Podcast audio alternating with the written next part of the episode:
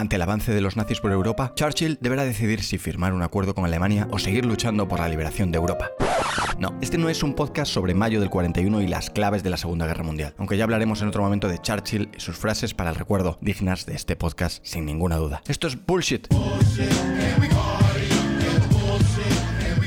Podcast para gente como tú, que lo más cerca que ha estado de la Segunda Guerra Mundial es la Wikipedia. Antes de arrancar este episodio, doy paso a la pregunta. Una pregunta que me ha hecho uno de los miles de oyentes de este podcast. Joaquín, por favor, pínchame la pregunta. Aquí no hay ningún Joaquín, pero me gusta imaginar que esto es en realidad un programa de radio. Decían que el podcasting era la nueva radio, ¿no?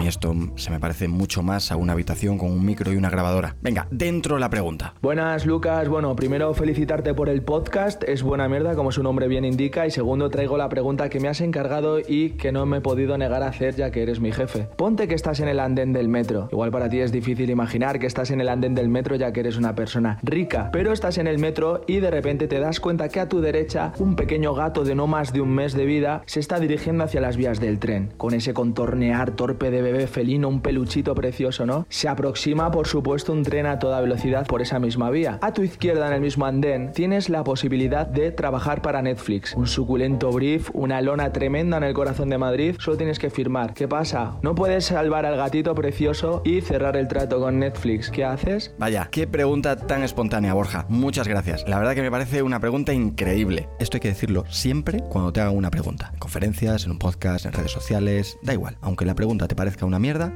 siempre recuerda decir una pregunta muy buena, una gran pregunta. Te permitirá tener 5 o 6 segundos para pensar la respuesta y sea lo que sea lo que digas después, ya has puesto en valor la inteligencia del que te ha hecho la pregunta. Doble beneficio. Win-win. Guru Classified Tip.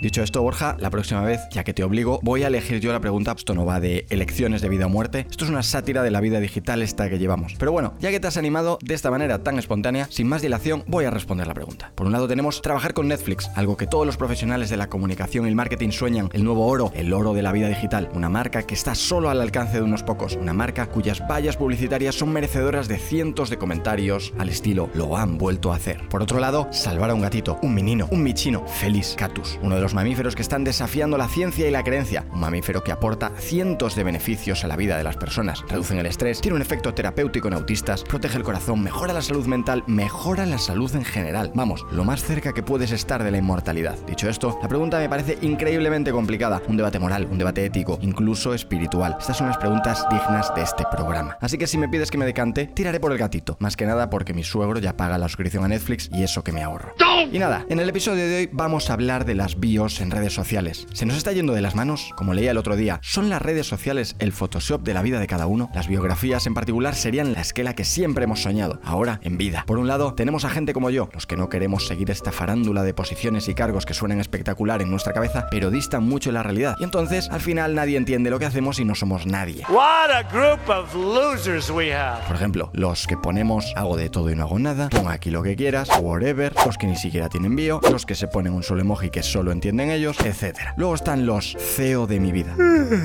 Estos los vamos a dejar sin comentar, requieren de un respeto especial por haber entendido que su vida la dirigen ellos. Por otro lado están los viajeros, gente que habita en mínimo tres ciudades. Si no, no entrarías en esta categoría, está prohibido. Y siempre en países diferentes, normalmente que estén lo más lejos posible uno de otros. Por ejemplo, Madrid, Singapur, Nueva York, Barcelona, Londres, Miami, Madrid, París, San Francisco, siempre ciudades exóticas, siempre ciudades muy conocidas, siempre primeras capitales. Nadie se pone Braga, Jaén, Mons y siempre con siglas, que así pareces más viajero. Extra tip, si le pones las banderas, 10 de 10. Luego están los que dicen más con emojis que con palabras. Emoji de la bola del mundo o del pin para decir dónde estás, emoji de corazón para hablar de tus dedicaciones, pasiones, emoji del mail para que te escriban y emoji de maletín para decir en qué empresa trabajas y el cargo. Cinco palabras, cinco emojis. Una palabra por emoji. Coherencia. Normalmente en esta categoría suelen ser perfiles con muchos años de experiencia en redes sociales, gente que sabe cómo elegir el emoji correcto para casi cualquier cosa, gente que estaban en MySpace aún incluso cuando cerró. VIP. Ya que hemos hablado de VIP, vamos a meternos en faena.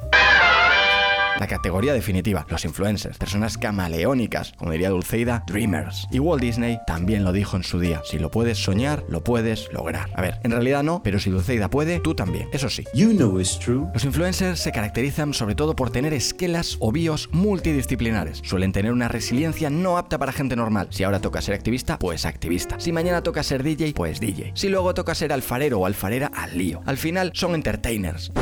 Son entertainers, una de las palabras más de moda en la industria de la farándula digital. Y ahí cabe todo. Lo bueno del entretenimiento es eso, que para qué ponerte 100 cosas si en esta ya entra cualquiera. Así que ya sabes, si quieres petarlo con tu bio de Instagram o en cualquier otra red social, el tip definitivo para tener una bio 10 de 10 sería que usases la palabra entertainer. Y recuerda, si mañana lo petan las flores, ya sabes, florista. Tú y la resiliencia debéis ser best friends forever si quieres petarlo en redes, claro. Y nada, hasta aquí el bullshit de hoy. Espero que te haya parecido un buen bullshit. Si no es así, esto no ha servido de nada y has vuelto a tirar 5 minutos de tu vida. Que, como decía Paulo Coelho, obviamente, haz algo en lugar de matar el tiempo, porque es el tiempo el que te está matando a ti. Gracias, Paulo, por esta aparición estelar en bullshit. Si quieres comentar este episodio, críticas, quejas, sugerencias, dudas, abrazos, tirarme emojis de cualquier tipo, me encontrarás en Instagram en arroba lgarcía. Y si has encontrado esto y no estás suscrito, suscríbete, que no cuesta nada. Bueno, un clic. Y lo mejor está por llegar. O no, pero nunca vas a saber si no estás suscrito. Un abrazo, nos vemos en el siguiente.